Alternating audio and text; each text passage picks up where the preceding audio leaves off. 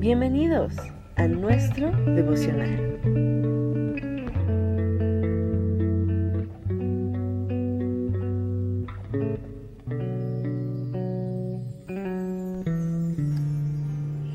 Bendecido día para todos. Es una bendición estar nuevamente contigo. Te saludo con mucho amor, con mucho cariño, tu hermana en Cristo, Angie de la Luz. Hoy con el tema Dios sustenta nuestros pasos. ¿Cuántos creen, amados hermanos, que Dios sustenta nuestros pasos? Si lo crees, di un amén ahí donde estás. A veces, bueno, lo creemos en los momentos en que no estamos pasando tantos problemas, en situaciones fáciles de la vida, en tiempos de gozo, de alegría, cuando estamos todos bien es fácil decir, Dios es nuestro sustentador. Pero ¿qué tal en esos momentos de adversidad, donde recibimos malas noticias? Y eso es lo que debemos de creer siempre, que Dios sustenta nuestros pasos, sustenta nuestras vidas. Dios es nuestro sustentador en cada momento, aún en los peores. Como dice el salmista, aunque ande en valle de sombra de muerte, no temeré mal alguno, porque tú estarás conmigo. El Salmo 16.5 dice, pongan mucha atención, es un versículo cortito, lo leeré dos veces. Jehová es la porción de mi herencia y de mi copa. Sustentas mi suerte. Jehová es la porción de mi herencia y de mi copa. Tú sustentas mi suerte. Otras versiones de este mismo pasaje de las Sagradas Escrituras lo traducen en diferentes maneras y dicen así, Oh Señor, porción de mi herencia y mi copa.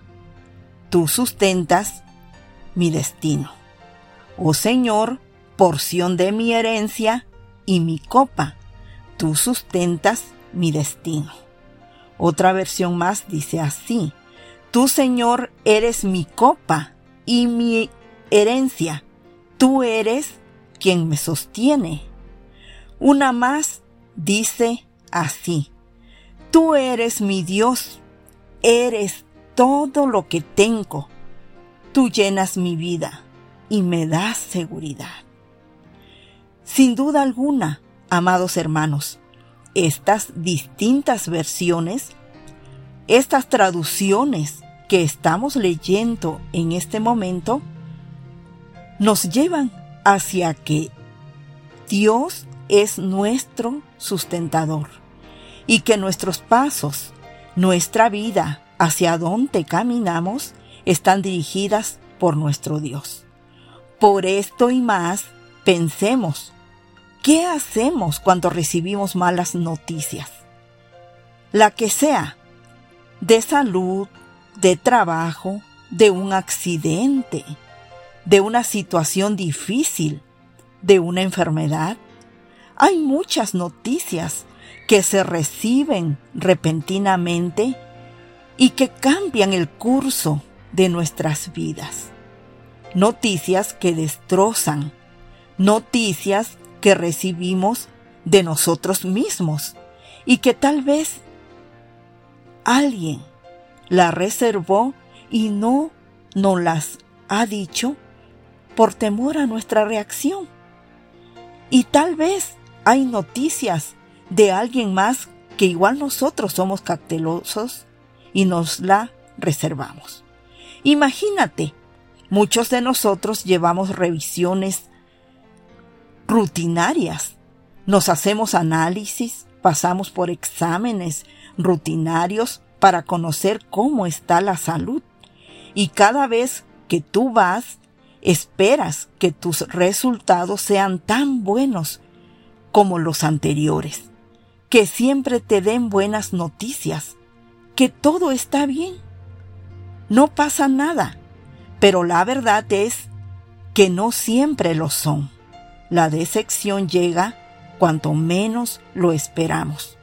Muchas veces estamos llenos de esperanzas, confiando en que ocurrirá lo mejor. Pero abres el sobre con los resultados de las pruebas, pero toda aquella confianza se ha esfumado. La palabra que casi todo el mundo teme está escrita ahí, en ese sobre. La palabra cáncer. De repente aparece ante ti un túnel de incertidumbre que sume tus pensamientos en una gran oscuridad. No puedes escapar por ningún medio, pues la reacción humana por instinto ante aquello que derrumpan las bases de nuestra seguridad racional es sentirnos abrumados. Esa es una de las reacciones humanas ante las adversidades. En una fracción de segundos, tu vida cambia, tus prioridades cambian, tus sentimientos se vuelven confusos. No importa lo fuerte que te creyeras, en ese momento oscuro, todo parecerá temblar bajo tus pies. Tu corazón late con fuerza, tu estómago se revuelve y las lágrimas caen de tus ojos. ¿Qué haces cuando algo no puedes controlar y amenaza con destruirte? Lo único que puedes hacer desde el interior de ese agujero negro e incierto es tomar la mano de alguien más fuerte que tú.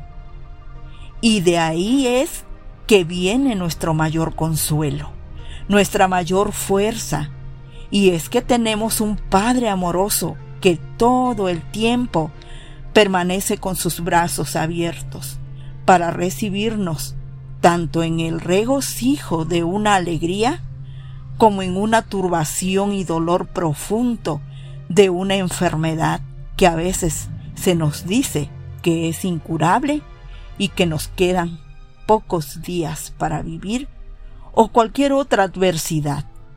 Es por eso que en estos momentos cruciales, ¿a quién nos tenemos que aferrar? ¿De quién nos tenemos que agarrar? ¿En dónde está nuestro sustento? ¿En dónde está nuestra roca? ¿Dónde estamos enraizados, arraigados? ¿Sobre arena, quizás? sobre algunas circunstancias, en algún familiar, en ti mismo, en algún médico famoso? Aferrémonos en Dios, en aquel que todo lo sabe, nuestro amado Dios. Él conoce el camino, aún a través de la oscuridad, Él sabe darnos las fuerzas que necesitamos para ver nuevamente la luz. De hecho, Él mismo te dará su luz verdadera, infalible, perfecta. Dios desea que nosotros recurramos a Él en cualquier momento, pero a veces entristecemos el corazón de Dios cuando acudimos a otros medios, menos a Él. Pongamos nuestras vidas en manos de Dios. Nuestras vidas no están aseguradas, pero si la ponemos en manos de Dios, todo estará seguro. Ya sea que vivamos o que muramos, del Señor somos. Dice Dios, bástate mi gracia, porque mi poder se perfecciona en la debilidad, en tu debilidad. Segunda de Corintios 12:9 lo podemos encontrar. Lo único que podemos hacer es esperar en Dios Cuanto lo imprevisto toca nuestra puerta, Dios siempre nos tiene preparada la salida. Tómalo con calma.